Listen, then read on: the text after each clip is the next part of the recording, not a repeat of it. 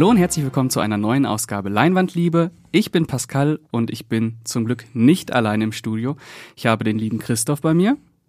Hallo Christoph. Jetzt bin ich komplett durcheinander, weil man muss das mal sagen. Erstmal hat Pascal sich gerade darüber lustig gemacht, dass Björn und ich im One for the Road Podcast äh, irgendwelche Wortspiele verkackt haben. Was ja das kommt noch, das mit dem Spielen, das wollte ich danach bringen. Ich wollte so, danach sagen, okay. ihr seid zwei Leute, die gerne Spiele spielen. Machen wir nochmal, alles klar? Nee, aber da, da, darum ging's jetzt gar nicht. Was Sondern? bist du, du bist ja feige. Wieso?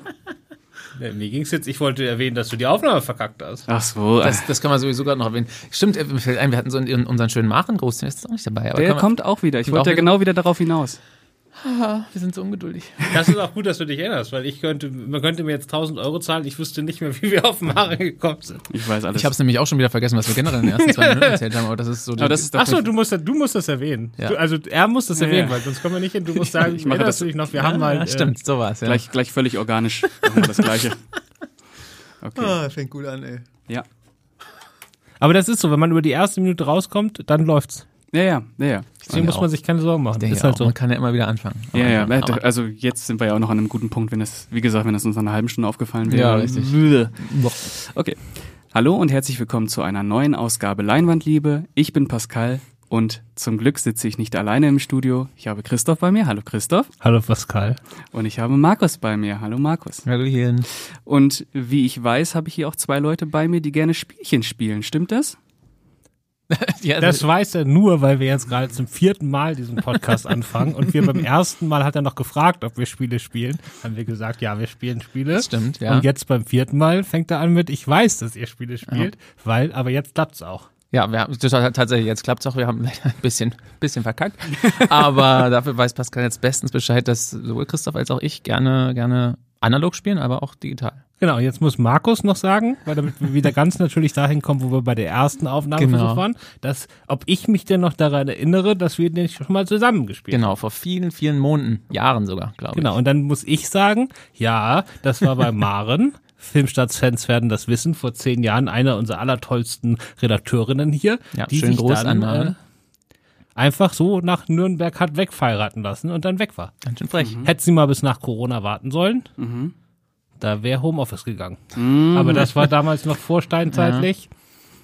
Da war das noch ein Grund, seinen Job aufzuhören und äh, sich für die Liebe zu entscheiden. Gibt schlimmere Gründe, würde ich Gibt sagen. schlimmere Gründe, das würde ich auch sagen. ähm, genau. Äh, gut, dass wir das nochmal geklärt haben. Darauf wollten wir nicht verzichten. Nein. Ähm, wir sprechen heute über Saw X, Saw 10. Und bevor wir richtig einsteigen, würde ich Markus einmal bitten, die Inhaltsangabe wiederzugeben. Worum geht's denn? Ich kann es versuchen. Ähm, das Wichtigste ist, was man zu Saw, Saw X zum, zum Inhalt, ich weiß gar nicht, sagen wir jetzt die ganze Zeit Saw X oder Saw, Saw 10, ist egal wahrscheinlich. Saw 10. Saw 10. Äh, zum Inhalt wissen muss, ist, dass der Film zwischen Teil 1 und Teil 2 spielt. Also die Handlung ist im Grunde eine Fortsetzung von, von Saw 1 und ein Prequel zu Saw 2. Und zwar geht es darum, dass John Kramer, John Kramer alias äh, Jigsaw, ähm, irgendwann nach dem ersten Teil immer mehr mit der Krebserkrankung, unter der, er leidet, äh, zu knabbern hat und ihm irgendwie gesagt wird, dass er nur noch ein paar Monate zu leben hat. Und dann hört er aber eines Tages von einer angeblichen Wunderheilung mit so einem Medikamentencocktail und so einem bestimmten Eingriff. Und das ist aber alles irgendwie in den USA nicht erlaubt und die arbeiten aus dem Untergrund und äh, setzt sich dann aber mit denen in Verbindung, bekommt tatsächlich wohl einen Platz für so eine Behandlung in Mexiko, reist dann dorthin. Der Eingriff wird auch vorgenommen, da muss er aber leider feststellen, das ist alles eine große Betrugsmasche. Ähm, die Leute, die dafür verantwortlich sind, die holen sich irgendwie, suchen sich verzweifelte Menschen aus, die irgendwie unter tödlichen Krankheiten leiden, leiden, leiden und ziehen dann das Geld aus der Tasche und haben aber hier jetzt dann die Rechnung wahrscheinlich ohne Jigsaw gemacht und der ist darüber nicht so happy und äh, spannt die dann alle in seine berühmten Folterapparaturen ein. Genau. Das ist im Grunde so das- ist, das Setting, Äh, das ist so. Genau, das ist Die ersten die, die 20 Story. Minuten. Und dann äh, kommen wir in Saw-Gefilde, genau. Ähm, jetzt erstmal die Frage, wie steht ihr denn zum Saw-Franchise, Christoph? Deine Meinung nach zehn Saw-Filmen oder nach neun Saw-Filmen, bevor wir auf den zehnten Mhm. zu sprechen kommen? Nach neun? Mhm. Naja, also ich, die vermischen sich bei mir so ein bisschen, muss ich ehrlicherweise zugeben. Also ich habe den ersten natürlich damals auf dem Fantasy Filmfest gesehen, als noch keiner wusste, was das ist und war Das aus beneide ich, das beneide ich. Genau, und äh, war auch sehr positiv überrascht. Der kam ja damals ziemlich super an. Mhm. Der wurde ja relativ äh, von der Kritik nicht, aber von, äh, von den Fans eigentlich direkt ziemlich abgefeiert. Der kam auch schon mit ziemlichem Hype nach Deutschland. Also es war jetzt nicht so, dass wir da im Kino saßen und dann total überrascht waren, sondern wir hatten da schon, das war schon eins der Highlights aus dem Programmheft. Ähm, klar, aber das ist natürlich eher so ein twisty Thriller mit so ein paar Foltersachen, aber vor allen Dingen twisty Thriller. Und ähm, so für mich so das, was Saw ist, ist dann vor allen Dingen so Saw 2 bis 5 oder so, ne? Da wo der, wo das Saw so seine, seine Stellung findet. Ähm, ja, also ich äh, habe grundsätzlich viel Spaß an Gematsche Mhm. und mag es, wenn Filme auch mal ein bisschen böser werden. Mhm. Dementsprechend äh, war das jetzt alles keine Filme, die mich total umgehauen haben. Die ich aber, ich habe mich immer auf einen neuen Saw-Film gefreut. Ging ja dann eigentlich sogar ehrlicherweise so fast bis Saw 8 dann durch, ne? Und dann Saw 9, Spiral. Mhm. nee, das, äh, nee, Saw 8, Entschuldigung, es ging bis 7 durch. Saw 8 war dann das Prequel, ne? Jigsaw. Jigsaw, äh, wo die die Spearing Brothers reingeholt haben und da hatte man so ein bisschen das Gefühl, sie glauben eigentlich nicht mehr so richtig in die Saw voll äh, Ja, steckt Formel keine Liebe und drin. holen jetzt da irgendwie so die jungen hippen Horrorregisseure rein, damit die das mal Bisschen retten. äh, retten. Ja, die haben es dann voll gegen die Wand gefahren, also den fand ich wirklich äh, Ganz furchtbar. Ganz furchtbar, der hat mir auch keinen Spaß mehr gemacht. Ja. Also selbst vorige Filme, die ich nicht mochte, aber hatte ich immer meinen Spaß mit, auch mit dem 3D in 7 und sowas, Ja. die du nicht mochten. Äh, das äh, hatte Spaß. Aber nee, da war ich echt ein bisschen sauer, also der hat mir gar keinen Spaß gemacht. Äh, bei Spiral holen die dann auf einmal hier Samuel Jackson und Chris Rock rein. Das hatte so so ein bisschen, ich war, ich war, als ich das am Anfang gehört habe, auch ein bisschen intrigued, wie wahrscheinlich alle, die jetzt die Saw-Reihe verfolgt haben. Aber wenn man ehrlich ist, das fühlte sich schon so an wie, ah, jetzt gibt's da diese kleine dreckige Horrorreihe und jetzt bringen wir mal die richtigen Filmemacher dahin und gucken mal. So, dass das eigentlich nicht funktionieren kann, war eigentlich auch irgendwie klar. Ich fand den jetzt nicht super scheiße, aber das war schon so, da wurde irgendwie versucht, da so eine Gravitas drüber zu kleistern, die in Saw nichts zu suchen hat. Genau, und dementsprechend äh, habe ich mich jetzt gefreut, dass Kevin Kräuter wiederkommt, äh, den ich einfach äh, sage, das ist jetzt nicht der beste Regisseur ever, aber das ist so die Art von Regisseur, der hat ja von Anfang an geschnitten und ich glaube dann Teile vier bis sechs auch schon Regie geführt oder drei bis fünf oder was Ich auch glaube, immer. sechs und Sechs sieben. und ne? sieben, ja. Mhm. Ja, und ähm, so das ist für mich so die Seele von Saw und ich habe dann lieber sowas, als wenn da jetzt irgendein großer Regisseur reinkommt und sagt, ich muss jetzt hier nochmal was retten. Also ich will lieber das echte Saw. Ähm, ja, bei mir ist es durchaus auch ähnlich in vielen Punkten, aber es ist eher so eine, auch so ein bisschen so eine Hassliebe zum Saw-Franchise. Also der erste Teil ist für mich wirklich, der kam bei mir genau in der richtigen Zeit. Ich war, glaube ich, 15 oder so, als ich den gesehen habe. Bin voll drauf abgegangen. Das war so für mich teilweise auch, eigentlich auch bis heute noch so wirklich einer der liebsten Thriller im Grunde. Wie du es richtig gesagt hast, ist ja im Grunde gar nicht so ein, nicht dieser Torture-Porn-Horror, der dann die späteren Filme so ausgezeichnet hat. Im ersten Teil ist es halt vor allem so ein Psychothriller mit äh, Twists und ich liebe den bis heute noch total. Und deswegen war ich schon von Anfang an von den Fortsetzungen auch immer enttäuscht, die bei mir nie irgendwie an den ersten Teil rangekommen sind, weil sie auch was anderes gemacht haben im Grunde. Also wie Christoph gerade schon gesagt haben, die Fortsetzungen sind ja im Grunde das, was das Saw-Franchise, was man heute mit dem Saw-Franchise so verbindet. Das ist ja im Grunde erst durch die Fortsetzung gekommen. Ich fand das, das, das Franchise, das Projekt immer noch irgendwie faszinierend. Also es ging mir auch so. Ich war zumindest immer neugierig, wenn ein neuer Teil rauskam ich fand es auch fast ein bisschen süß, dass die das so, dass die wirklich so eine riesen Mythologie dann irgendwann draus gemacht haben und versucht haben, mit jedem Teil, also zumindest bis zum siebten, irgendwie noch anzuknüpfen an das, was vorher war und zum Teil auch um Tobin Bell halt noch mit reinzubringen, aber immer, immer irgendwie vertragtere Flashbacks, die da irgendwo, in, also irgendjemand hat ja dann wahrscheinlich, wenn man jetzt die, die Erinnerung nicht frisch hatte an die Filme, hat man glaube ich irgendwann nicht mehr durchgeblickt, wie das alles zusammenhängt. Das fand ich irgendwie ein bisschen, die Ambition hat mich immer mehr gereizt als die Filme an sich. Es gab dann bessere und schlechtere, ähm, aber wie gesagt, so ganz warm geworden bin ich mit den Fortsetzungen nicht. Aber absolute Tiefpunkte waren dann auch bei mir acht und neun beide, also ähm, vor allem acht, also Jigsaw. Da hat einfach nichts gestimmt. Das war wirklich so Hoch, Hochglanz und mit CGI-Gedöns und so. Das war überhaupt nicht, da steckt überhaupt keine Seele und keine Liebe drin, obwohl Tobin Bell im Gegensatz zu Teil 9 da immerhin kurz dabei war. Aber Wie war das denn eigentlich bei Jigsaw nochmal mit der Gewalt? Ja, war schon da, aber wie gesagt, es wirkte alles. Da, also ich habe ja es den, wirkte alles so, so total hochglanz, also es wirkte überhaupt nicht dreckig irgendwie. Das war Mhm. so ganz komisch auf, auf so eine Hochglanzoptik, aber so eine billige Hochglanzoptik ge, getrimmt, glaube Mhm. ich. Also ich habe hab den einmal im Kino gesehen und dann versucht wieder zu verdrängen, aber das ist so das, was, was hängen geblieben ist. ja. Und und da, bei, bei Saw 9, ja, der, der, der, der Ansatz war irgendwie interessant. Das war schon, hat Christoph ja gerade alles schon gesagt, schon spannend irgendwie zu hören. Chris Rock hat jetzt selber eine Idee für einen Saw-Film und will das irgendwie umsetzen. Und das haben sie jetzt dann auch vorgezogen, weil es war ja ursprünglich auch so, um das schon mal vorwegzunehmen, dass das Drehbuch für, was jetzt Saw 10 ist, im Grunde schon stand. Und die aber die Idee von Chris Rock dann vorgezogen haben, weil die, weil die halt gesagt haben, Chris Rock macht, will einen Saw-Film machen, klar, holen wir den noch rein. Der bringt auch noch Samuel L. Jackson mit quasi. Also das, das lassen wir uns nicht entgehen. War dann aber auch eine große Enttäuschung, weil es ja auch also als, als großer, frischer Impuls ange, angeteased wurde und das war dann am Ende nichts Halbes und nichts Ganzes. Und dann auch noch ohne Jigsaw. ja. Also das war für mich auch dann noch eine große Enttäuschung, nachdem ich da doch ein bisschen mehr Hoffnung hatte. Mhm. Ja, sehr schön. Äh, ich bin kein Saw-Fan. ähm, ich äh, habe damals sehr viel Kosten und Mühen auf mich genommen, um mit, war ich zwölf, zwölf oder dreizehn, den ersten Saw damals sehen zu können. Ich habe viel betteln müssen, dass das irgendwie geklappt hat und habe ihn dann gesehen und er hat mich völlig weggebeamt. Ja. Ähm, und ich bin von dem Punkt nicht, nicht weitergekommen. Du bist irgendwie stehen geblieben in der Entwicklung, ne? ja, bei mir ist es ähm, immer noch so. Ich habe ihn mir jetzt auch nochmal angeschaut äh, vor Saw X und äh, nee, äh, irgendwie funktionieren, funktionieren diese twisty ähm, Thriller bei mir nicht mehr. Außerdem finde ich, der sieht auch nicht gut aus. sieht aus wie eine CSI-Folge. Ähm, aber. Hat auch nur eine Million Dollar gekostet. Ja, ja, ist schon ist in Ordnung. Aber äh, Wolf Creek hat auch nur eine Million gekostet. Mhm. Guck mal, wie der aussieht. ähm, aber ich hatte dann doch Lust auf Saw X, was nicht nur daran lag, dass der ja im Vorfeld überraschend gut besprochen wurde. Also die positive Resonanz, die ähm, bei den ersten Kritiken reinkommt, die darf man ja immer erstmal hinterfragen. Aber dass es dann wirklich so flächendeckend positiv war, hat mir dann auch wieder Lust auf diesen Film gemacht. Und man muss ja auch wirklich sagen, er beginnt ja auch nicht wie ein Saw-Film. Es ist ja zu Anfang erstmal ganz unüblichen Charakterdrama. Mhm. Wie hat euch das denn gefallen und was passierte eigentlich?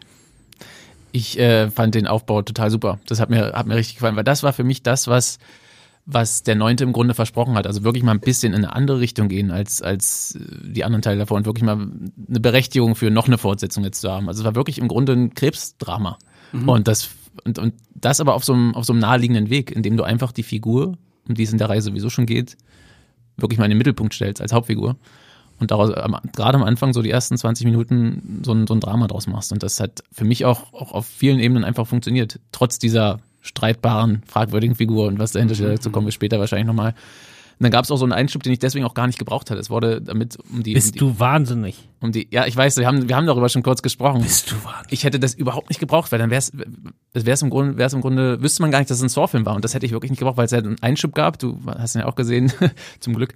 Äh, so eine imaginierte Falle, die es dann schon gibt, wo man denkt, mhm. also ich hatte das Gefühl, das wurde jetzt nur reingebracht, damit die, die war zwar gut, also tatsächlich, so für Saw-Verhältnisse, es war eine schöne, ausgedachte Falle, aber die wurde jetzt nur reingebracht, um die Saw, äh, alteingesessenen Saw-Fans irgendwie in den Film reinzuziehen, dass sie doch irgendwas bekommen, jetzt nicht nur dieses ruhige Charakter haben. Und das hat mir, mich ein bisschen gestört am Anfang. Aber mhm. da hören wir jetzt. Ja, also eine halbe Stunde Saw ohne Gematsche, da brauchst du mir gar nicht mehr. Äh, doch, genau das, das mochte ich eben so daran. Und dann diese das Falle, gestört. Als, das ist ja die, die, Falle ist irgendwie, so ein Hausmeister kriegt äh, irgendwie so zwei Staubsauger an seine Augen. Es ist quasi das Motiv, was man auch schon auf dem Poster sieht. Genau. genau. So. Mhm zwei Staubsaugerröhren an seine Augen gemacht und dann muss er irgendwas irgendwo rausschneiden, habe ich vergessen. Er muss sich äh, die Finger brechen, ne? Genau, er ja. muss sich alle Finger brechen, Stimmt. genau, ähm, weil er irgendwie geklaut hat oder klauen wollte. Und äh, währenddessen äh, nimmt der, der Zug oder der Druck auf seine Augen immer mehr zu, bis sie irgendwann aus seinem Schädel herausgesaugt werden und dann rausploppen und dann durch einen schön durchsichtbaren Schlauch dann quasi von mhm. dannen verschwinden. Mhm. Äh, ja, das äh, brauchte ich schon, weil ich, ich, ich äh, mochte zwar die ersten 20 Minuten auch, dieses Krebsdrama, das hat für mich aber sozusagen emotional äh, er hat den Boden bereitet, ich fand es auch gut. Aber jetzt, es war jetzt nicht irgendwie deep, ne? Also man hat hauptsächlich nee, da nee. Die, die Plotpoints abgearbeitet und man hat ja dann schon die Opfer gesammelt. Ja. Also es, es wird ja 99,9 Prozent der Leute, die im Kino sitzen und das gucken werden, weil sie den Trailer gesehen haben, oder weil sie ein Gehirn im Kopf haben, äh, einfach wissen, dass das natürlich Quatsch ist alles und dass er sich am Schluss da rächen wird und dass er jetzt nicht vom Krebs geheilt wird. Mhm. So, das ist alles für Außenstehende total offensichtlich, ne? Also ist ja nicht, dass man sich vorstellt. Und dann hat man halt, oh, der gehört bestimmt auch dazu, der hat ihn jetzt auch irgendwie reingelegt oder der Taxifahrer und der, der ihm äh, in seiner Selbsthilfegruppe, von dem, dass man weiß das ja sofort, dann sammelt man im Kopf schon diese ganzen Opfer und freut sich schon darauf. ja, vor allem, fand auch deswegen die, die Stimmung da, das ist schön. Also wie gesagt, für mich äh, so als Drama gut funktioniert, aber immer so eine, so eine leichte Beklemmung im, Hinter, im Hintergrund. Also für alle Figuren. Sowohl für John selbst als auch für alle anderen, allen anderen, die, die er begegnet. So. Ja, und er sammelt vor allem die Motivation endlich mal. Ja. Also man hat ja das so zwischendurch, er hat ja diese verquere Moral da von Anfang an, die auch ein bisschen ins Faschistische geht. Äh, man kann da viel drüber streiten oh, und ja. so. Aber ich bin, ich fand die immer faszinierend, aber ich bin da nie drauf eingestiegen. Also ich war nie auf seiner Seite bei den vorigen Filmen, weil ich ähm, Und dann schon gar nicht, als das dann so irgendwann in diese Berufsfeldernummern geht. Also nagelt mich da richtig darauf fest, welche Teile das sind. Aber in einem Teil waren das ja auch mal so verschiedene Leute aus dem Gesundheitssystem. Das ist im, im sechsten, das ist jetzt quasi das hier ein bisschen so die Fortsetzung davon. Genau, aber da war es einfach nur, da wurde das einfach nur kurz in der Rückblende abgehakt oder so behauptet. Und dann gab es noch eins, da waren es irgendwie Wall Street Banker oder keine Ahnung oder auch oder k- weiß ich nicht. Und dann das war immer so vorausgesetzt, dass irgendwie man als Publikum die schon scheiße finden wird, ne? Und Ja. hier hat man so den Hass auf diese ganzen Figuren Ja. und diese äh, hat man eine halbe Stunde lang gut eingesammelt, bevor es dann richtig ans äh, Zerlegen ging. Ja, Äh, auch mit unterschiedlichem Grad, ne? Man hatte die Figuren, wo man weiß, die waren so richtig, die sind so richtig arschig und die machen und dann andere, die da halt nur mitmachen, weil sie das Geld brauchen, da ist man dann so halb. Ähm, Ja, vor allem ist es, ist es so, ein, so ein einfacher Kniff, wie gesagt, aber er ist effektiv. Zumindest hat er bei mir gut funktioniert. Und einfach eine bessere Entscheidung, die Figur, mit der man die Reise sowieso verbindet, da in den Mittelpunkt zu stellen, als jetzt wieder die nächsten sechs Nulpen. Also das war also immer das Problem bei mir auch bei den vielen Fortsetzungen. Du hast halt einen Pulk an Figuren, die dir nicht egaler sein könnten. So. Und die sind dann die Hauptfiguren, mit denen du irgendwie mitfiebern sollst. Und, sollst. und Jigsaw ist halt irgendwie im Hintergrund. Und egal, wie man jetzt seine Moral äh, findet oder nicht und das, was er so macht, aber das äh, hat für mich dann doch unterm Strich echt viel besser funktioniert als bei den anderen Fortsetzungen. Äh, da kann ich auch noch zustimmen. Also die ersten 20, 25 Minuten fand ich auch noch sehr stimmungsvoll, weil du halt mit Tobin Bell einen Schauspieler einfach hast, der das auch tragen kann. Ähm, und du gefühlt die erste schauspielerische Leistung im ganzen Saw-Franchise geboten bekommst. äh, was mir da aber schon Probleme bereitet hat, ist das, was Christoph eben schon angesprochen hat. Ich finde, Jigsaw ist so a- absolut furchtbar. Ich kann mit diesen Menschen nicht mitfühlen. Ich äh, wusste, konnte mir auch schon nach diesen 25 Minuten genau denken, wohin das jetzt, wohin die Reise geht, wie niedertriebig äh, da irgendwie ganz billig äh, Emotionen äh, geschürt werden. Und das ist ja auch völlig in Ordnung. Allerdings ähm, hat mir das ähm, in Bezug auf, auf Jigsaw, den ich für ein absolut faschistoides Arschloch halte, der sich keinerlei Emotionen von mir verdient hat, ähm, echt sauer auf, aufgestoßen. Also auch dann die letzten äh, zehn Minuten, wo es dann ja auch noch mal noch mal ein bisschen sentimentaler wird, äh, äh, wie er sich entscheidet und was er da alles macht, kommen wir wahrscheinlich auch noch mal drauf zu sprechen. Äh, und deswegen hat es mir unfassbare Probleme bereitet, emotional in diesen Film einzusteigen, weil ich einfach nicht in der Lage war, mit diesem Menschen mitzufühlen. Obwohl du da ja eigentlich eine sehr, ein sehr trauriges Schicksal hast ähm, und auch gut nachvollziehen kannst, dass sich der John Kramer dazu bewogen fühlt, diesen ähm, rettenden Strohhalm zu ergreifen. Und es ja auch echt eine fiese Masche ist, die die da anwenden. Also es ist ja schon echt, echt übel.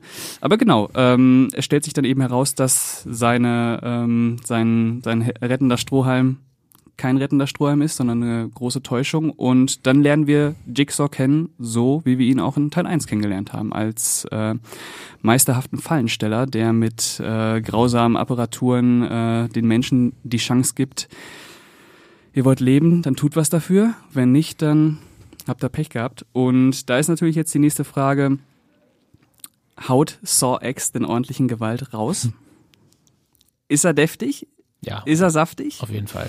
Also da. Ich glaube, also da muss ich natürlich, jetzt klingt jetzt so ein bisschen wie so ein Gorehound, der hier, äh, ist er, ist er ja, aber pa passt ja Aber zu der ist- Reihe. Das kann, muss man schon, kann man Es ist schon gut natürlich fragen. auch eines der Ausstellungsmerkmale der Saw-Reihe. Und es ist auch so, dass man, dass es mir so geht, dass ich bis auf Jigsaw mich in jedem Saw-Film an eine Falle erinnern kann, Mhm. die innerhalb des Horror-Genres ja auch irgendwie ikonisch sind. Und es sind ja auch meistens dann die Fallen, die auch schon auf dem Poster sind. Und Ja. ich glaube, allein dieses Bild mit dem, mit diesen Röhren, mit dem Schlauchding, es ist ja auch so ikonisch schon. Äh, daran werde ich mich auch erinnern. Das muss man Saw X wirklich lassen. Also, dass er da wieder in Sachen äh, quälerischer Qualität äh, einiges rausgehauen hat. Ja. Und deswegen bin ich ja auch nie für die Nulpen. Ja. Stell dir mal vor, die würden irgendwie gewinnen und sich aus den Fallen befreien. Ja. dann bekomme ich ja, dann sind die halt happy und können Ja. nach Hause gehen und führen jetzt ein besseres Leben. Aber ich bekomme ja nicht das, was ich für meinen Kinoeintritt bezahlt habe, wofür ich Kinoeintritt bezahlt habe. Ja, aber Also- im ersten Teil war das halt noch anders. Also es waren zwar auch Arschlöcher, zumindest bei mir. Und äh, da habe ich mir schon das noch gewünscht, dass die da rauskommen. Da kannte man ja auch Jigsaw noch nicht. Also Und es gibt auch immer verschiedene Gra äh, Grade an Arschloch sein. ja, ne? das, muss ist halt richtig. das ist richtig. Was Das ist mich hier ein immer neuer, so bei, neuer, bei neuer Jigsaw so gestört hat, ist, wenn er so äh, selbstmordgefährdete Leute, äh, du willst sterben, dann zeig Mach mal, halt, ja. mach halt so. Das war immer so, boah, Leute, ey. Aber es stimmt. Äh, natürlich wollen wir sehen, wie Jigsaw äh, kreativ Leute in, äh, in seine Einzelteile ver äh, zerlegt, aber Ich fand es dieses Mal sogar fast ein bisschen unfair. Also die ersten beiden sind so, äh, so Leute, die auch nur so Die dabei waren quasi. Die peripher, einfach. da, Mhm. also die sind schon, haben schon mitgeholfen, den Betrug zu begehen, aber waren mehr so, so Schauspieler, die da irgendwie so die Ärzte im Hintergrund gespielt haben, irgendwelche Leute, von, die sie da von der Straße. Also die Mastermind ist ne? äh, diese, wer ist sie? Cecilia Patterson ist, äh, die ist auch wirklich Ärztin und die ist so das Mastermind, die das alles organisiert, äh, weil ihr Vater wohl äh, tatsächlich mal ganz berühmt war dafür, dass er fast ein Krebsmittel erfunden hat oder so. Genau, und die hat die einfach nur von der Straße weggecastet. Also die touren auch nicht mit ihr um die Welt. Also sie macht das wohl in ganz vielen verschiedenen Ländern so und bricht immer die Zelte ab, wenn sie das Geld eingesammelt hat. Also Das sind dann wirklich Leute, die sie in Mexiko von der Straße weggeholt hat. Äh, So, und ähm, ich fand, die haben das richtig gut gemacht. Also dieser Typ, der seinen eigenen Schädel aufsägen äh, sägen muss, um dann eine gewisse Masse an Gehirnmasse aus seinem eigenen Kopf rauszuholen, um an so einen Schlüssel zu kommen. War schon deftig. Also der hat nicht lange gewartet, der hat da seine Schädeldecke aber in einem Wahnsinnstempo mit diesem, das erinnert so ein bisschen an so einen Bohrer vom Zahnarzt. Ja, so eine ne? Knochensäge. So, ja, also so, Ja. da schneidet er so Viereck raus und greift dann so in sein eigenes Gehirn Ganz rein sauber. Chirurgisch präzise macht er das auch. und zupft dann da so Ecken ab von Ja. dem Gehirn und das war, fand das wahnsinnig beeindruckend. Und dann war aber, hat das nicht ganz rechtzeitig geschafft. Und dann war dann doch die Countdowns waren, waren ziemlich fies. Ja, die muss waren, also das muss man auch in diesem Fall sagen. Also das ist ja, glaube ich, der zweite, der zweite Kill äh, ähm, mit dem mit dem Gehirn. Das erste ist ja, dass die Frau sich das Bein absägen muss. Okay, ja, schon. Wollen, ja nicht zu viel von den Fallen vielleicht. Naja, das ist auch. doch, also come on. Ja, aber Äh, das ist ja, das wollen die Leute vielleicht auch noch entdecken. es steckt ja. immer noch was hinter. Also Und die ja hat das nur- auch super gemacht und hat es Äh, auch nicht geschafft. Es war ja, also es sind ja wirklich immer nur so zwei Sekunden, die Ja, letztlich ja, fehlen. Also, richtig, äh, aber das nur dazu. Da dachte ich mir auch so, ah, das ist schon irgendwie äh, unverhältnismäßig. Wa- Warum ist er so so extrem zu Ja, dem? weil, er, weil er persönlich diesmal angegriffen war. Er war pisst. War richtig pisst. aber zu den richtig Bösen ist er dann eigentlich am Schluss eher netter. Es stimmt, ja, das, das, das muss man mal sagen, ja. Ja, und die sind wirklich richtig, richtig böse. Da macht der Film auch, geht der Film nochmal drei Spuren, damit man auch wirklich denkt, ah, die sind noch krasser als Jigsaw, damit man das dann auch wirklich Ja, ja, genau. noch arschiger. Ja, ähm, aber ich glaube, die FSK 18 ist da schon berechtigt. Ja, definitiv, auf jeden Fall. Und da sind schon wirklich wieder deftige Sachen dabei. Weiß nicht, nicht, ob man jetzt sagen kann, das ist das krasseste in der Saw-Reihe, aber es Nein, fügt nein, sich nein, da, fügt sich da gut ein in die, in die Fortsetzung zumindest. Ich glaube, der krasseste ist irgendwie Teil 4 mit dieser Autopsie-Szene oder Obduktionsszene. Ja, weil die Äh, halt auch nicht ganz so drüber ist, sondern halt relativ realistisch auch ja, aussieht. und sehr, ne? sehr nüchtern auch. Also Mhm, sehr die nüchtern, genau. ist schon auf jeden Fall. Also man kommt schon auf, der, äh, auf seine Kosten, ne? Ja, als? Saw-Fan will man das, will man das sehen und das kriegt man ja Es auch. gibt es mal relativ, also es ist äh, hauptsächlich halt so abschneiden, aufschneiden diesmal. Mhm. Es gibt relativ wenig Ekelzeug, ne? Also irgendwie so diese, diese voll verfaulten Schweinehälften, in denen dann da irgendjemand äh, Mhm. Ja, wühlt. oder in Spritzen rein, was ja manche, manchen egal ist, aber manche Finde haben ich, da auch ist schon. eine der heftigsten Ja. Szenen aus der ganzen Sora Teil 2, Ja, in dieses genau. Spritzenmeer reinspringen. Das, äh, das hat stimmt, das hat so ein bisschen gefehlt. Man hat, äh, eigentlich sind es ja wirklich nur Amputationen gewesen Mhm. oder, äh, ja, oder so rein, reinschneiden. genau, aber die sind natürlich entsprechend saftig, da brauchen wir, Ja. brauchen wir äh, uns keine Gedanken machen. Also Kinder, geht da nicht rein. Nee, lasst es besser, lasst es besser. Ähm, genau, und ähm, wir haben ja auch noch zwischen dem ganzen äh, Kriegs krebskrank und äh, getäuscht werden und darauf foltern noch eine weitere Rückkehrerin, die ja auch emotional vielleicht für den einen oder anderen hier im Raum äh, eine wichtige Bedeutung hat, nämlich Amanda. Amanda, gespielt von, lass mich nicht lügen, Shawnee Shawnee Smith, ähm, die ja schon im ersten Teil Mhm. dabei ist, richtig? Die hat die legendäre Kurz, ja. Bärenfalle auf den Kopf gesetzt Genau. und ähm, ist dann ab Teil 2 als seine Handlangerin dabei Genau, schon, das ist oder? der große Twist im zweiten Teil, dass sie dann am Ende als seine, da ist sie nochmal in, quasi in diesem Haus ja mit drin, Mhm. als angebliche Mitkandidatin da oder sogar richtig Mitkandidatin, weil es dann, glaube ich, auch tatsächlich wirklich nochmal um ihre Drogensucht geht. Ist das die, ist das die große Offenbarung Und dann ist es am Ende genau der große Twist, dass sie aber seine, seine Assistentin inzwischen ist, genau. Und wie ging das dann nochmal mit dir weiter? Es ist gut, dass, dass wir hier einen Saw-Experten Ja, haben. Bei ist mir ist das alles ein Brei. Es ist schon wieder eine Weile her, also ich habe vom neunten, glaube ich, nochmal alle gesehen, damals jetzt nicht nochmal. Ähm, Aber ja. sie spielt danach schon in jedem Teil wieder mit, oder? Ich, ich, zumindest in fast jedem. Ich weiß es jetzt nicht, ob, ob wirklich, also in Jigsaw dann natürlich nicht mehr, aber in, jedem bis zum siebten, glaube ich. Das, das Mhm. ging ja dann darum, dass er dann noch den zweiten Assistenten hat, da mit dem Detective Hoffman. Und Ja. die haben sich dann immer so ein bisschen be bekabbelt und auch um seine Gunst so ein bisschen gebuhlt, ja, teilweise. Mhm. Ähm, die beiden, also Amanda und, und der Detective. Und wie das jetzt genau dann am Ende nochmal war, das weiß ich jetzt aber nicht mehr.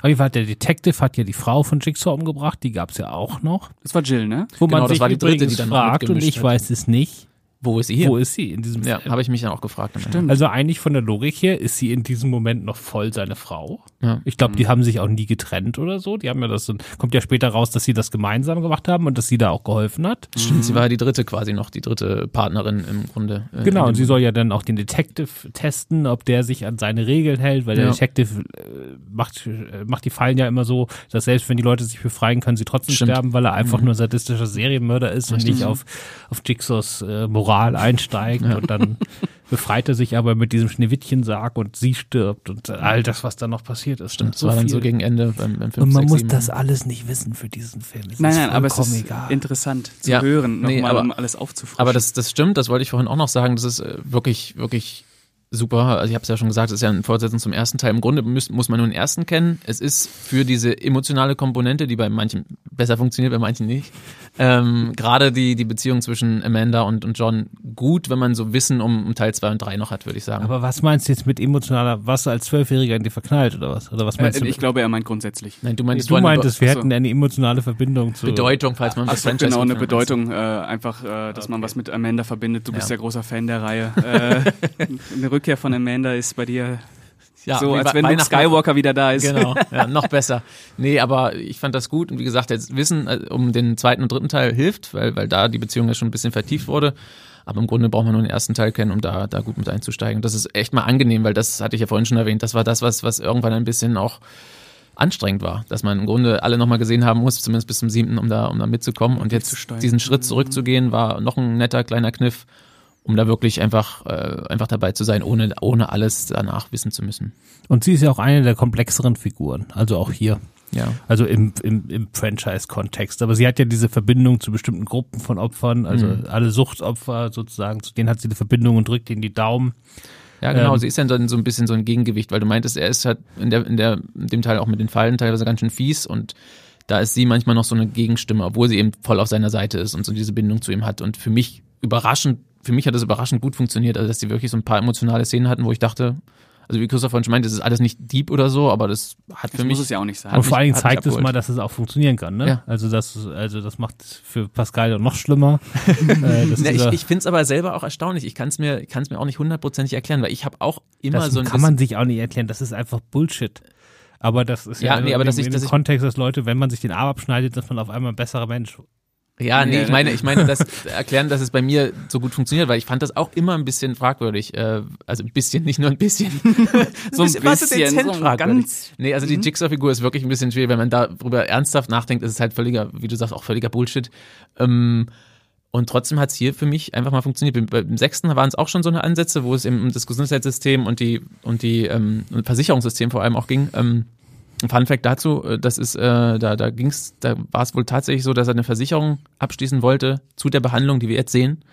Äh, also zu dieser ganzen Experiment hat mir zumindest der Kevin Greutert im Interview bestätigt. Also es quasi gibt eine Connection zwischen Saw 6 und, und, und äh, Saw X. Ist das in? Saw, äh, klar, in Saw, Ja, ja, will Saw dann 6 eine- ist Jigsaw ja schon tot.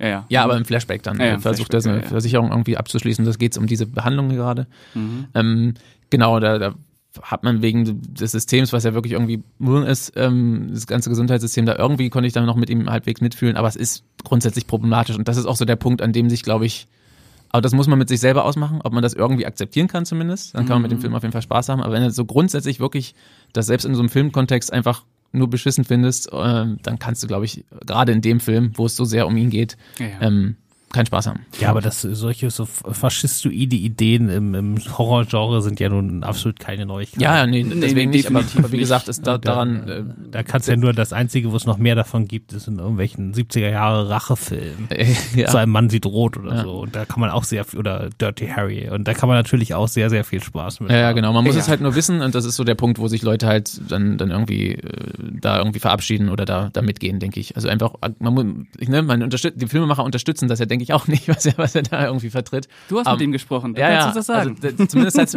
hat's mit Darren, Darren Boseman beim, beim Boseman beim neunten Teil gesagt, dass er das natürlich nicht unterstützt, was, was Jigsaw da alles macht. Aber man kann es halt als, so als Prämisse für einen Film äh, akzeptieren, dass es für die Figur irgendwie ähm, ne, die Figur ausmacht und dann kann man, und, äh, wenn man, gerade wenn man dann noch sieht, dass es Leute gibt, die in anderen Fällen vielleicht noch arschiger sind als er, dann funktioniert das halbwegs. Ähm, und hat für mich in dem Film halt überraschend funktioniert. Ich war selber überrascht. Das war, glaube ich, wirklich der Film mit den emotionalsten Source-Szenen in einem Franchise, wo ich das echt am wenigsten erwartet hätte. Genau, also man, ich spreche jetzt nur für Markus und mich. Mhm. Äh, das ist ja gerade so das große Überraschende, dass man irgendwie jetzt auf einmal feststellt, dass man zur Rettung der Saw-Reihe äh, wirklich nur so ein paar Kleinigkeiten machen ja. musste. Ne? Also dass dieses ganze, wir schmeißen mal alles um und machen das neu, dass das halt nicht geklappt hat. Und am Ende war das so einfach. Ja, genau, mit so einfachen Kniffen äh, irgendwie frischen Wind reinkriegen. Weil ich glaube so insgesamt, dass der Film jetzt mit ab, riesigem Abstand die besten Kritiken des gesamten Franchise hat. Mhm. Ja das hat, oder zumindest auf Rotten Tomatoes, was auch immer das aussagt, hat, glaube ich, auch eher was damit zu tun, dass sich die Filmkritik in den letzten 10, 15 Jahren geändert hat und viel, viel positiver grundsätzlich gegenüber so einer Art von Filme mhm. eingestellt ist. Also ich glaube, dass wenn heute der erste Saw rauskommen würde, dann würde der auch viel, viel bessere Kritiken haben. Ja, ja, das wäre wahrscheinlich der Hype-Horror ja. des Jahres dann halt. Ne? Genau, also bei Filmstarts auf jeden Fall. 4,5 Sterne Kritik von Christoph Petersen. Genau, ja, der, hat ja vier Sterne. Und dann, und dann schön, und dann schön Kampagnenjournalismus, es wird auch in jeder Überschrift erwähnt, äh, genau, Horror-Hype des Jahres. Ich meine, seit wie vielen Jahren schreibe ich äh, dieselbe Überschrift zu Hereditary? Ich glaube, schon 25 Mal ja. der beste Horrorfilm der, der letzten 20 Film. Jahre. Ja, der, der, äh, genau, das ziehen wir natürlich durch auf Filmstarts. Ja. Aber, was, wolltest du noch was nee, sagen? Nee, nicht hier im Podcast. Hier im okay. Podcast erzählen wir euch immer neue Dinge. Ja. Äh, ja, also ich, äh, ich verstehe den Punkt schon. Äh, es ist Saw X fällt oder oder oder ähm, steigt damit auf, wie man sich mit dieser Figur von John Kramer halt ähm, identifizieren oder nicht identifizieren, ja. das nehme ich zurück, arrangieren kann. arrangieren äh, ist ein besseres Wort. Arrangieren ist ein besseres Wort, ja. Äh, ich hatte damit halt gewaltige Probleme, was mich auch ein bisschen irritiert hat, weil ich sonst eigentlich keine Probleme mit moralisch fragwürdigen Charakteren habe. Ähm, auch nicht mit dem äh, 70er Jahre Kino, was Christoph schon äh, gerade angesprochen hat, bin ich ja auch großer Liebhaber von.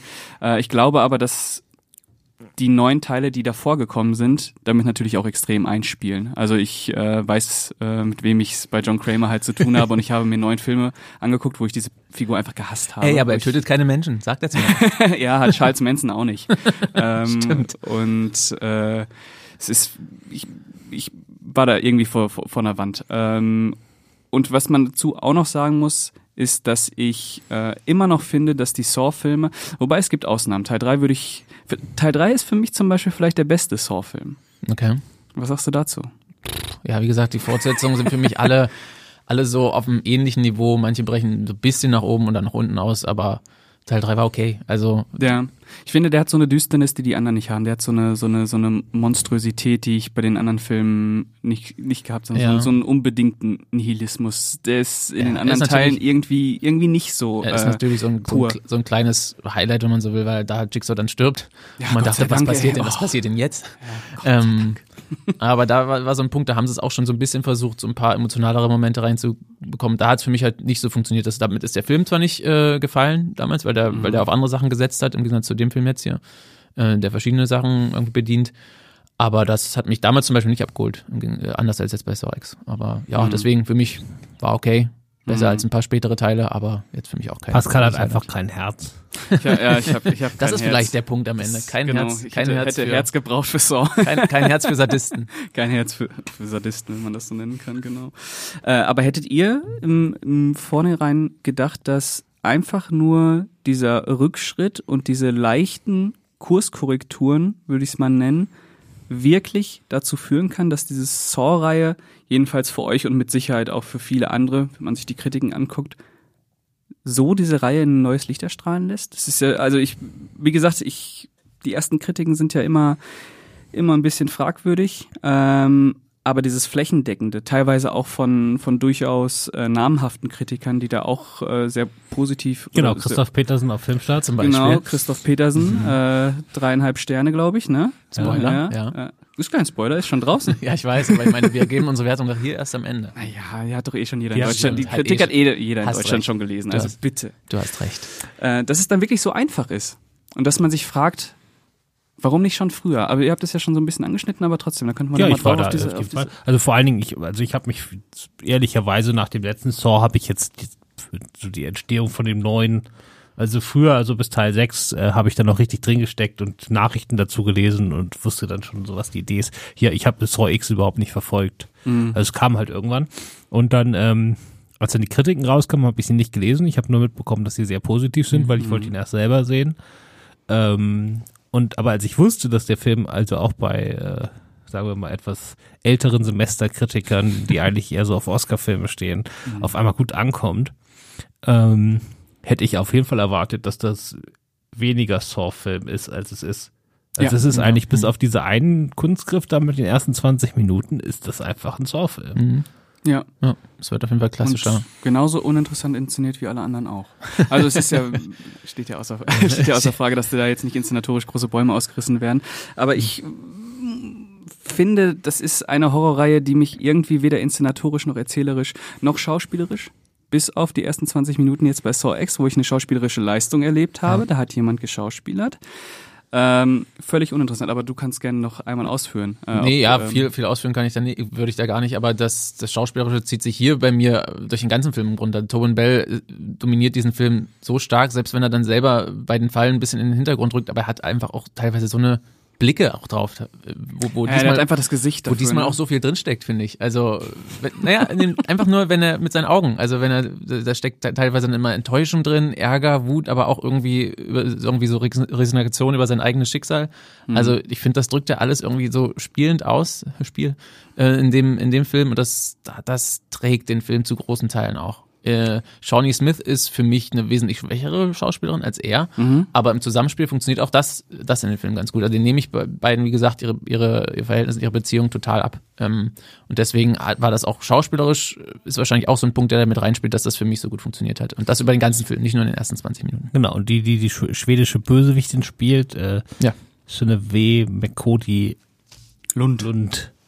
Äh, die macht zumindest, also die überdreht in der letzten Hälfte dann Ja. komplett. Ja.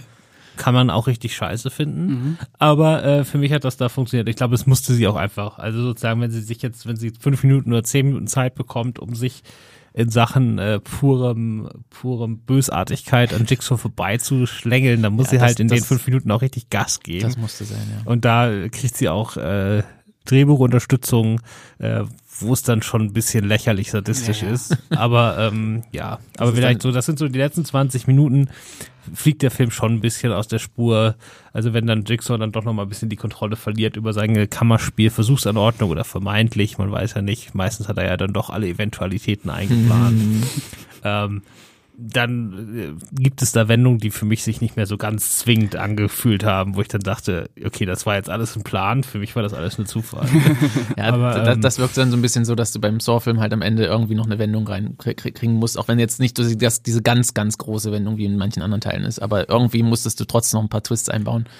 Dann braucht für mich auch gar keine Wendung mehr. Muss nur noch diese, diese Art von Schnittfolge kommen mit dieser fanfarischen Mu Mit der Musik, ja. Musikthema. Ja. Und dann weiß man schon, jetzt kommt der Megatwist. Ja. Und da muss eigentlich gar nichts kommen. Da ist mein Brain schon so gepolt. Da war bestimmt ist- irgendwo ein dass die, Endorphine werden schon ausgespuckt, bevor ich überhaupt weiß, Ja. was der Twist ist. Wobei das in diesem Fall dann ein bisschen äh, fast gegensätzlich gewirkt hat, weil ich war schon total gehypt und dann das, was dann kam, war Mhm. jetzt nicht so doll. Ja. Die Frage, ob wir dann nochmal kurz irgendwie gesondert über das Ende sprechen wollen oder nicht. Können wir gerne machen. Wir können äh, unsere Punkte abgeben und dann darfst du gerne noch mal über das Ende Ich sprechen. ich alleine für einen Monolog Ich sage ja und nein dazu. äh, genau, dann äh, würde ich sagen, Ja, wir. Markus, wir müssen noch ein bisschen angeben, dass du mit Kevin Greuter telefoniert hast. Ja, Ja, willst Ja. du darüber nochmal sprechen? ich ja es schon Erzähl mal seine, seine zwei besten Antworten. Ich habe schon mal äh, kurz erwähnt, ich würde, äh, die eine Antwort, das er mir halt bestätigt hat, dass es diese Verbindung zu Saw 6 gibt, das fand ich ganz süß. Ähm, wie gesagt, das war für mich immer so ein, so ein witziger Aspekt bei der Reihe, diese, diese ganz kleinen, ähm, diese Ambition, das irgendwie miteinander zu verbinden, obwohl es, das haben wir ja vorhin schon an, angeschnitten, sehr angenehm ist, dass der Film das sehr dezent eben nur macht. Ne? Also es gibt für Fans Easter Eggs, aber es ist kein so wie bei ganz vielen Sequels heutzutage auch kein absoluter Fanservice-Film, obwohl der, obwohl es ein, ein großer Fanservice ist, quasi das Jigsaw als die Hauptfigur ist. Fanservice, ja. Ja, also der Film an sich so, aber es gibt jetzt die, nicht die ganze Zeit irgendwelche komischen Gastauftritte oder hier diese Falle taucht nochmal auf, wir sehen da irgendwie ja, im dieser Gegenstand. und dieser Gegenstand, ja, genau. mhm. Als wir zusammen aus der Pressevorführung gekommen sind, habe ich dir eine Frage mitgegeben, Ja. die ich vergessen habe, wo du aber gesagt hast, dass sie total toll ist. Hast du die gestellt? Ja, da ging es so ein bisschen um das Ende, was da so im Grunde der Plan war, glaube ich. Äh, Die habe ich gestellt, ja. Ach so, gut, dann können wir da gleich in Spoilern drüber reden. was Ja, da hat er nicht so viel gesagt, aber wir können trotzdem da ein bisschen drüber reden. Du kannst, äh, du könntest sie nochmal verraten, was die Frage ist, weil die habe ich ja vergessen. Also dann gleich in Spoiler. Ja. Und dann können wir nochmal drüber ja. reden. ja, genau. Aber ja, Dann geben wir erstmal unsere Wertungen ab und kommen dann in den Spoiler-Teil. Christoph, möchtest du anfangen? Dreieinhalb Sterne, weil ist online. Ist online. So, ne? Ja, hast du ja gerade auch schon vorweggenommen, Pascal. ähm, ich bin auch, ich bin auch bei dreieinhalb Sternen. Also das ist es da für mich automatisch auch äh, die beste For- Saw-Fortsetzung. Also Okay. steht immer noch ein bisschen, liegen immer noch ein bisschen Welten ähm, zwischen dem und dem ersten bei mir. Wie gesagt, der ist bei mir auf so ein bisschen auf so einem Thriller-Podest, aber ist auf jeden Fall die beste Fortsetzung und lohnt sich definitiv. Und es reicht, wenn ihr so eins bis drei gesehen habt und dann den guckt, sage ich jetzt einfach mal, um das volle, die volle Experience zu haben. Ja. Äh, anderthalb Sterne und ähm, damit kommen wir zum Spoiler-Teil. Markus, was passiert denn am Ende? Also wir sind ja irgendwann an einem Punkt, wo es äh, den Anschein erweckt, dass Jigsaw irgendwie ein bisschen die Fälle davon schwimmen. Ähm, und ich weiß gar nicht mehr genau, wie es war. Ähm, es scheint so, als würde die Na, böse... es, nee, es kommt einfach ein, ein, ja. ein, ein äh, Mitopfer von Jigsaw, ein anderer Typ, der dort auch offenbar ausgenutzt wurde und der genau vor ihm operiert wurde. Mhm. Äh, der kommt auf einmal da an. Äh, weil er sich auch an den Bösen rächen will. Der kommt da mit einer Pistole an und will die Ärzte erschießen. Angeblich. Genau, und dann stellt sich halt, also das ist ja nun wirklich der offensichtlichste Twist der Geschichte, es stellt sich dann heraus, dass er in Wirklichkeit auch ein Teil dieses Teams war. Ja. Äh, was ein bisschen überraschend war, war, dass die Ärztin und die alle wussten, dass er Jigsaw ist. Äh, das, Da, das habe ich mich gefragt, an, das wollte ich nämlich ihn, äh, Kevin Greutert auch noch fragen. Ich weiß gar nicht, ob ich es gemacht habe und er es einfach nur nicht beantwortet hat oder ob, ob ich es nicht mehr geschafft habe zeitlich. An welchem Punkt die das halt wussten. Das war vor dem Film finde ich nicht ganz deutlich. Also ob sie es von Anfang an wussten, es klang erstmal so ein bisschen so, aber es kann auch sein, dass sie es dann irgendwann mittendrin halt erst wussten. Aber genau, also irgendwie dann, ja, also ich meine, sie Das fand ich auch überraschend, nur so böse und dann Ja. wollte sie sich irgendwie mit dem messen oder so und hat ihn deswegen trotzdem zu dieser Behandlung eingeladen. Also das ist so ein bisschen fraglich, Mhm. ähm, auf jeden Fall. Und der äh, überwältigt dann halt äh, Jigsaw und Shawnee und sperrt die beiden dann in eine Falle. Nee, es kommt noch so ein kleiner mexikanischer Junge, der zufälligerweise den Fußball da reinschießt oder so. äh, und ja, die, na, um, das war auch ein Punkt, um die halt noch böser zu machen. um die dann noch böser böse zu machen, Frau. dass die Ja. böse Frau dann Sogar selbst den kleinen tötet. mexikanischen Genau. Jungen umbringen Ja. will. Und dann werden dann halt äh, Jigsaw und der Junge in die Falle gesperrt, die offensichtlich äh, für die Ärztin eigentlich gedacht war. Und dann, Scheinbar. und dann kommt aber raus, dass der, äh, dass Jigsaw das alles vorhergesehen hat. Ja. Ähm, ich weiß meine Frage wieder, Ja. äh, dass Jigsaw alles vorhergesehen hat und ähm, jetzt die beiden, äh, die dann im Kontrollraum sind, um diese Falle zu basieren. Da kommt dann raus, dass der Kontrollraum in Wirklichkeit die wahre Falle ist. Mhm. Und es ist die langweiligste Falle in der gesamten Ja, Saw-Geschichte. für, für Showdown leider. Und ähm, leider es bisschen öde. geht darauf hinaus, dass jetzt sozusagen die Ärztin gezwungen wird, ihren Liebhaber zu erschießen, was sie aber nicht interessiert, weil sie eh böse ist und was den Zuschauer nicht interessiert, weil Erschießen langweilig ist. und dann, und dann, Vor allem in der Saw-Reihe. und dann kann sie sich sozusagen da irgendwie durch so eine Luke, weil es nur eine Luke gibt, deswegen muss sie den anderen erschießen, damit sie dann sozusagen die Luke nutzen kann, um ihren Kopf da rauszuhalten und sich zu retten. Jetzt weiß ich auch wieder die Frage, die du meinst. Und äh, ja, ich auch. Und ähm, dann ist sie halt gerettet. Also da wird über äh, eine Stunde lang der absolute Hass auf diese Figur aufgebaut und dann kriegen wir keine Katharsis. Also wenn man irgendjemanden zermetzelt in dem Film, dann doch bitte sie. Also was soll der Quatsch? Äh, das ist ja nicht so, dass wir die jetzt aufheben für den nächsten Teil. Also das das ist auch Wer weiß, Wer wer weiß. weiß. Man kann ja noch irgendwas dazwischen schieben. Ähm, ja, das, genau. Und dann da, da, ihn danach zu fragen, habe ich leider auch nicht mehr geschafft. Ich habe nur eine andere Frage zum Ende gestellt. Ich weiß auch gar nicht, ob sie wirklich gerettet ist oder ob sie da einfach eingesperrt ist. In irgendeiner Stelle im Film ging es halt darum, dass man, dass Leute auch manchmal einfach nur irgendwo halt versauern. Verrotten. Ja, verrotten. Im ersten Teil hat das ja auch gemacht, quasi. Ähm, Das wird nicht gemacht. Also so nach dem Motto, da ist jetzt irgendwie Gift in dem Raum und wenn sobald sie ihren Kopf irgendwann mal und sonst verhungert sie da oder was? Ja, ja für, ich würde jetzt könnte sein, dass die Türen einfach zu sind. Andererseits konnte sie sich dadurch ja retten und jetzt das hat jetzt wurde durch das Gift nicht getötet und wenn sie jetzt quasi da verhungert, hat es auch nichts gebracht. Also Deswegen ergibt auch nicht so richtig Sinn. Aber, Aber ich meine, dass am Ende so, dass er doch sagt, sie muss trotzdem hier bleiben, äh, dass ihre Rettung Ja. nichts gebracht hat, dass er das normalerweise nicht macht. Ist das ist am Ende nicht Das weiß ich jetzt nicht genau, aber- Satz, den er noch aber trotzdem, egal ob das jetzt so ist oder nicht, ist, wie Christoph sagt, das fehlt so ein bisschen. Ich meine, der ganze Film baut darauf auf, dass er die halt wirklich da auf dem, auf dem Kicker dann hat und dann äh, kommt die irgendwie mehr oder weniger glimpflich davon, zumindest onscreen. Ähm, ja, also der Showdown ist wirklich leider ein bisschen enttäuschend. Und wenn man jetzt mal den Originalplan nimmt mit der Falle, die eigentlich gedacht war, Mhm. die ist halt auch, äh, also wenn er so jetzt durchgezogen hätte, dass so ein, so ein Waterboarding-Wippe, Bloodboarding. Bloodboarding. wo dann zwei Personen draufgeschnallt werden und die müssen, also für mich war das, ich habe das auch alles nicht verstanden. Also für mich war das ja nicht jetzt immer, wenn man abwechselnd zehn Minuten Oder äh, zehn Sekunden relativ entspannt für macht, Saw-Verhältnisse. zehn, Sekunden macht, dann kann immer der eine zehn Sekunden atmen und der andere hat das halt zehn Sekunden. Ja. Da macht man immer hin und her. Irgendwann ist das Blut leer. Und ich Ja. denke mal, der Originalplan war natürlich, dass Jigsaw sich zusammen mit äh, Amanda da drauf schnallen lassen wollte. Ja, das, das habe ich ihn nämlich gefragt und da hat er gesagt, ja, wahrscheinlich schon. Er wollte das halt nicht, offen, keine Ahnung warum nicht, weil wir haben sowieso über das Ende gesprochen, äh, das wollte er dann nicht so offen, offenlegen. Aber ja, Das, macht wird ja nur Sinn. Genau, also, das dass Jigsaw da sich mit Amanda draufschneiden lassen wollte, deswegen ist sie wahrscheinlich auch nicht so hart, die Falle, Mhm. weil dann ja sozusagen, während sie dann von den Bösen in die Falle gesperrt werden, die Bösen selber im Kontrollraum verrecken, aber dann kommt halt der mexikanische Junge da rein und dann wird der mexikanische Junge mit Jigsaw darauf ge äh, raufgeschnallt und äh, ja, das soll noch ein bisschen die Dramatik erhöhen. Ja, und aber dann wie gesagt, die dann- letzten 20 Minuten sind nicht der Grund, warum ich den Film Ja, toll finde. und dann sieht man auch nochmal, was, was für, und da ist es, da ist es schon wieder so drüber, dass ich das fast schon wieder witzig fand, was Jigsaw dann eigentlich für ein, für ein heldenhafter Typ ist. das war echt so ein bisschen, wo ich so dachte, wow, also die ganze Geschichte mit dem Jungen, ähm, das war schon wirklich Das so. ist ja fast wie so ein junger Tom Cruise, ne? Der, das ja, der sich dann auch opfert und dem Jungen immer sagt, nee, nee. Ja, mach mal nicht. Mach, also er hat dem Jungen irgendwann zwischendurch mal seinen Fußball zurückgebracht oder das Fahrrad repariert oder irgend sowas. ja, Fahrrad dabei, genau. Fahrrad repariert und deswegen, äh, also sozusagen, man muss immer selber in dieser Maschine sich opfern, damit dann der andere Luft kriegt. Genau. Mhm. Und der mexikanische achtjährige Fußballspielende Junge äh, will immer Jigsaw retten. Und Genau. Jigsaw sagt aber, die lass das verbleiben, ist schon okay. Ich mach das schon. Mit dem, ja. dem einzigen spanischen Wort, was er auch durch den Jungen. äh, Genau, da, da schließt sich der Ziehen. Kreis, ja. Ziehen. Das war ein tolles, tolles Foreshadowing. Und ja, ja. Ähm, ja, und dann wandern die da als glückliche kleine Saw-Familie raus. Das Ja, war auch ein bisschen so süß. richtig- also das, richtig gesagt, das, das war wirklich so ein bisschen, das war schon so drüber, dass ich das echt wirklich ein bisschen süß und lustig fand. Also wie, wie die dann zu dritt Arm in Arm durch die Tür da laufen. Vor allem äh, es ist auch ein schöner Kontrast. Ich meine, ich glaube, ich weiß gar nicht wie viele, aber ganz viele Saw-Filme hören halt damit auf, äh, dass sich irgendwelche Türen schließen und bumm und alles schlimm. Und da öffnet sich die Tür, du hast so gleißendes Licht und dann steht nochmal Saw extra. Ich fand das irgendwie echt so, war fast herzwärmend. Mhm. John Ford wäre stolz. Ja, ja. äh, und dann kommt noch äh, eine Abspannszene. Ach ja. Äh, über die du auch gerne mal sprechen darfst, Ja, äh, das falls du dich noch an die erinnerst, weil da gibt's ja auch noch äh, ein kleines Easter Egg im Hintergrund. Ja, das ist so, das hätte ich dann auch nicht mehr gebraucht, Mhm. weil das ist dann wirklich so das in, im Kleinen so dieses Fanservige, Servicige, was man, was der Film dann eigentlich sonst nicht braucht.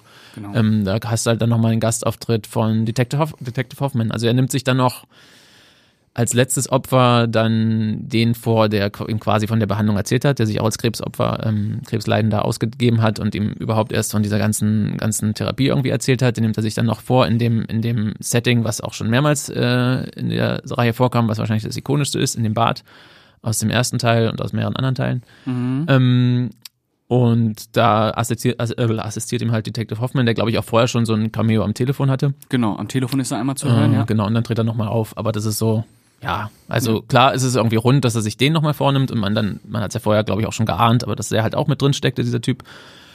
Aber dass dann nochmal der, der Hoffmann da richtig auftauchen muss, ja, von mir aus. Also ist, Und im Hintergrund liegt die Leiche von Adam. das kann sein. Ja. Das kann so nicht sein. Also die räumen, ihre, ja die räumen ihre ersten Teil. Leichen wohl nicht weg.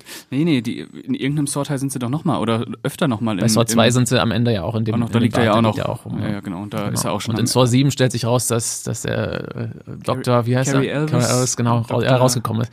Auch na- nach wie vor so absurd, wie er dann ja im Grunde das mehr oder weniger dann am Ende auch über, was wir auch nie wieder aufgegriffen haben, zum Glück. Saw 7 sollte ja auch der Abschluss sein, aber war Ja, Vollendung. So. Ja, Vollendung, genau. Ja. Final Chapter. Ja. Ja. Nee, ähm, ja, deswegen, das hätte ich nicht gebraucht, aber ist vielleicht für, es ist ja auch nicht im Film selbst, sondern so im Abspann, das kann man, kann man nochmal mitnehmen. ja. Ist okay. Ja, äh, wa- was ich auch vorhin noch ganz vergessen habe, aber das ist jetzt auch nicht mehr so total relevant, aber dass, dass, ich, dass es für mich auch so gut funktioniert hat, dass die Autoren sind ja die, die auch Jigsaw und, und Saw 9 und Spiral geschrieben haben. Ja, Pete Goldfinger und Josh Stolberg. Deswegen kam es für mich auch, äh, vielleicht auch noch so ein Punkt, warum ich das dadurch so überrascht wurde, dass der, dass der mir so gut gefallen hat und mir dadurch vielleicht automatisch auch noch besser gefallen hat. Also weil ich von denen einfach nichts mehr erwartet habe nach den beiden Filmen davor. Und dass die beiden jetzt, also ähm, ist fast schade, dass man ihnen zwischendurch noch Chris Rock reingedrückt hätte, äh, hat. Vielleicht ähm, hätten sie gleich das hier machen sollen und dann ist gut. Aber ja, das war noch so ein Punkt, ähm, der bei mir wahrscheinlich dazu beigetragen hat, dass ich einfach darüber überrascht wurde, weil Christoph meinte ja auch, er hat sich diesmal nicht so viel davon angeguckt. Ich auch nicht, ich habe nicht viel erwartet. Ähm, und da gab es so mehrere Punkte. Der Film an sich funktioniert gut und wenn mich das dann noch ein bisschen unerwarteter trifft, dann ist es zumindest in der Kinoerfahrung nochmal so ein bisschen. Jetzt haben wir nächstes Jahr bei Saw 11, haben wir wieder die total hohen Erwartungen und dann, dann wieder Ich mega. wollte ich jetzt gerade drauf Ja, das zu ist so das- kommen, was ja. bei Saw 11 wohl Das auf, ist so auf das, uns das, zukommt. das Traurige, dass der Erfolg jetzt von dem, also ich, für mich wäre das jetzt ein super Abschluss, hat auch der Kevin Greutert im Interview gesagt, er wäre happy, wenn das jetzt damit äh, so als Höhepunkt mehr oder weniger von den Fortsetzungen zumindest endet. Aber er ist ja jetzt schon doppelt so erfolgreich wie Spiral und äh, hat halt die positiven Kritik, Kritiken noch im Rund- Rücken. Also mich würde sehr wundern, wenn die da nicht Mhm. Ja, weitermachen. das geht schon weiter. Aber ist natürlich auch die Frage, ob sie da jetzt nochmal anknüpfen oder ob sie dann wirklich Es gibt auch noch einen Cliffhanger, es gibt auch noch den Cliffhanger aus Spiral am Ende. Also kann- kannst du auch noch. Stimmt. Also der war, Den gibt's nicht mehr. Also in- nicht in meinem Kopf, wie ich erinnere ich glaube auch nicht mehr im Kopf von den von den Wie hieß denn der Schauspieler nochmal? Mingella? War das der? Ja, Max Minghella, ja. ja. ja. Oh, ja. Der war der neue. Genau. Ja, der ist der neue Jigsaw, ja, ja, genau. Ja, mal sehen, wo die, wo die Reise noch so hingeht. Ähm, Ja, aber es wird nicht der letzte Saw-Film gesehen. Nein, nein, das wird definitiv nicht, aber es auch für mich, der jetzt nicht viel mit der Saw-Reihe anfangen kann, ist ja dann doch immer irgendwie. Man muss ja auch dazu sagen, ich habe äh, Saw X quasi bei Filmstarts begleitet. Ich habe ja die ganzen News immer dazu geschrieben. Äh, Tobin Bell ist zurück und bla bla bla. Äh, aber ähm, ja, wenn wenn Saw Saw äh, 11 angekündigt wird, dann schreibe ich da auch wieder drüber. Ist klar. ähm, wird die Reihe jetzt nochmal gerettet. Sie bringen XY zurück, Carrie Elvis. Ähm, ja, mal sehen. Ja, Also- stimmt. Also der müsste in der Saw-Welt eigentlich auch noch leben. ja, und man kann bestimmt noch zig Sorteile irgendwie dazwischen schieben. Man könnte jetzt auch über die, äh, wie heißt sie denn, die, die Ärztin Cecilia schreiben, die äh, Ja. jetzt zur Besinnung kommt und in Mexiko den neuen äh, Aber- Jigsaw gibt. Aber irgendwann kommen sie zeitlich dann, glaube ich, sehr in Bedrängnis, weil im Grunde, ich weiß gar nicht, ob es so eine ganz offizielle Timeline gibt, aber es liegen ja im Grunde nur so Monate zwischen diesen ganzen Sachen, äh, weil ja auch gesagt wird, er hat noch Mon- Monate zu leben. Dann und muss es die in ich, ersten äh, 24 äh, Hours äh, Saw geben. also einmal äh, 24 Stunden abdeckt. Ja, oder wir lernen so einen jungen Jigsaw mal kennen, wie er so Oh jetzt ja, alles er gelernt hat, war. als Architekt Ja, und als Ingenieur. Architekt, ja, Ne? genau. Oder wie er die Puppe gebaut hat und Genau. sowas. Ja, sowas wollen wir sehen. Ja, du hast die ganzen üblichen Sachen. Es könnte einen Kult geben, der sich um Jigsaw bildet und dann irgendwie die ganzen Kultmitglieder das machen. Ja, ne, die haben, die, tatsächlich wurde so im Umfeld von Spiral, weil das ja so ein bisschen als Spin-off betrachtet wird, auch angekündigt, wir machen jetzt so ein bisschen das, das MCU von, von Saw. Also wir können auch eine, eine Serie wurde ja auch mal angekündigt. Ich glaube, die ist irgendwann dann nach dem Spiral-Misserfolg im, im Sande verlaufen erstmal. Aber die, also Möglichkeiten sind da. Aber ist die Frage, ob jetzt gerade, wo sich gezeigt hat, dass es, dass es irgendwie sich nur noch lohnt, wahrscheinlich auf Jigsaw selbst zu setzen und in Form von Tobin Bell. Ich glaube auch nicht, dass Weiß sie noch nicht. mal sowas Größeres machen. Also der Film ist echt klein, der neue. Mhm. Also klar, du hast diese Szenen am Anfang, aber die sind auch nicht aufwendig und der ganze Rest spielt in einem Raum.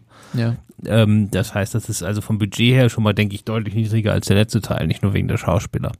Und ähm, ich denke, die werden auf dieses Kleine gehen. Ansonsten könntest du natürlich richtig groß und rumspinnen. Ne? Also natürlich müssen wir noch ins Weltall. Ich weiß nicht genau, bei welchem Teil die das jetzt vorhaben. Das haben sie jetzt verpasst mit, äh, mit Saw 10. Ja, aber es ist auch Ja- nicht immer 10. Jason X müsste es sein. Jason X war 10, ja klar. Und der Critters ist schon in Teil 4, ne? ja, könntest du schon Lee glaube ich, auch in Teil 4 oder 5. Und bei Fast and Furious ist Teil 9 gewesen, glaube Teil ich. 9, das ist, das ist schon anders. also, Stimmt, wir haben noch ein, zwei Teile. Oh ja, Jigsaw in Space. Freuen wir uns drauf. Dann könnte man natürlich so ein bisschen in Purge-Richtung gehen, dass irgendwie Trump wird wieder US-Präsident und äh, sagt, äh, outet sich als Jigsaw-Fan und will das jetzt quasi als, als Grundidee des amerikanischen Rechtssystems einführen. Ja, hier habt ihr es zuerst gehört. ja, ja, hier, hier habt Genau, statt, zuerst statt, gehört. statt Todesstrafe kriegt man halt Jigsaw-Falle und wenn man rauskommt, dann darf man weiterleben. Gar nicht mal so schlecht. Ah, da Könnte gibt's, man da verbinden, ja. P- Purge und Saw. Ja, großes Cross Crossover, ja. Ja, großes Crossover. Ach, Crossover gibt's natürlich auch noch. Mit Ja. Freddy und Jason und Ja. Gibt dann natürlich auch noch ein Spin-off mit Amanda, kann es auch noch geben. Ja, ähm, ja. Und mit dem. Äh, Ich glaube, die ist auch tot. Aber ich weiß nicht in welchem Teil. Ja, Ist sie leider, le- leider kann ich sie nicht ganz Und man genau weiß auch nicht, sagen. ob der äh, Hoffman tot ist. Man, man vermutet nur, dass er vielleicht verhungert ist, aber man, Ja, weiß man nicht man genau? weiß es nicht genau. Okay. Ja. Aber ich glaube, Männer, ja, das Ich habe stimmt. ich hab, äh, äh, heute jetzt ein bisschen noch durch so ein altes Saw-Forum gescrollt. Es gibt noch ein altes und, äh? Ja, es gibt noch ein, äh, ein altes und da wurde sich darüber äh, lauthals mokiert, dass man ja gar nicht wisse, dass Hoffman tot ist. Okay. Also bitte. ja, aber ich glaube, bei Amanda hast du recht. Ich glaube, die hat es irgendwann nicht Äh, mehr bei geschafft. Amanda weiß ich gar nicht. Die könnte auch, weiß ich nicht, sonst was sein. Die lebt Keine- irgendwo glücklich mit, mit, Mit Carrie Ellis zusammen. ja, genau, die beiden haben sich gefunden. Das ist die Saw-Rom-Com zwischen Oh den ja, beiden, ja, die- Amanda und Carrie Elvis. Das wollen kommen. wir auch Die sehen. muss auch noch kommen. Ja, irgendwas ging mir gerade noch durch, den- durch den Kopf, aber war wahrscheinlich nicht so wichtig. Ist wieder rausge, rausgefoltert. Genau, Kopf. das ist ein schöner Abschluss. Ja. Ja, dann machen wir hier einen Schlussstrich, genau. Genau, dann bedanke ich mich äh, bei Christoph. Schön, dass du dir Zeit genommen hast. Gerne. Markus, Ja, war gar, gar, gar nicht so, so eine große Folter wie gedacht. außer, Pascal, war okay. Dankeschön. Ja. Außerhalb vom Podcast mit Schuss auch mal. Oder war das unser erster außerhalb von Podcast mit Schuss? Unser erster gemeinsamer, weiß ich gar nicht. Nee, wir sind Nee, doch nicht nur Podcast mit Schuss gewesen. Ich oder? kann dich sonst nur mit Alkohol ertragen. So geht's mir auch. Ähm, Mit dir selbst? ja, mit mir selbst, genau. Und äh, unser größter Dank gilt natürlich euch, euren Zuhörer, nee, doch unseren Zuhörerinnen und Zuhörern. Sicher, dass du nichts getrunken hast, Pascal? Das ist das Problem, Markus. Das ist das Problem. Immer betrunken. ähm, und ihr könnt uns bewerten bei Spotify, habe ich jetzt gesehen. Man kann bei Spotify Ja, Sterne geben, ne? Man kann Sterne geben und man kann sogar Kommentare schreiben. Echt? Auch bei Spotify? Ja, das Fiese ist aber, Man jeder kann nur fiese Kommentare Kommentar muss händisch freigegeben werden. Oh, okay. Das heißt, Wer macht denn das? irgendwer, der Zugriff auf den Account hat bei uns. Achso, also von uns, nicht von Spotify. Nein, nein, von uns. Also wir können, wir Okay. können sagen, Also ihr könnt jetzt richtig Mo und Pascal ärgern, indem ihr ganz viele Kommentare schreibt. Dann müssen die die alle lesen und einzeln freischreiben. ja, oder wir schalten sie halt nicht frei. Ja, Dann gibt's sie nicht. genau, kann sagen. Man kann auch sehr leicht als Zensur Also wenn ihr betreiben, ja. positive Sachen schreibt, die sind morgen sofort Die freigegeben. sind im Grunde jetzt schon freigegeben. Ja. genau. Und äh, bei Apple könnt ihr uns auch noch bewerten, ähm, wie ich mir sagen lassen habe. Von Apple. Von, Von Herrn, Apple. von Herrn Apple, ja. genau. Und äh, dann würde ich sagen, bis zum nächsten Mal. Vielen Dank fürs Zuhören und macht es gut. Ciao, ciao.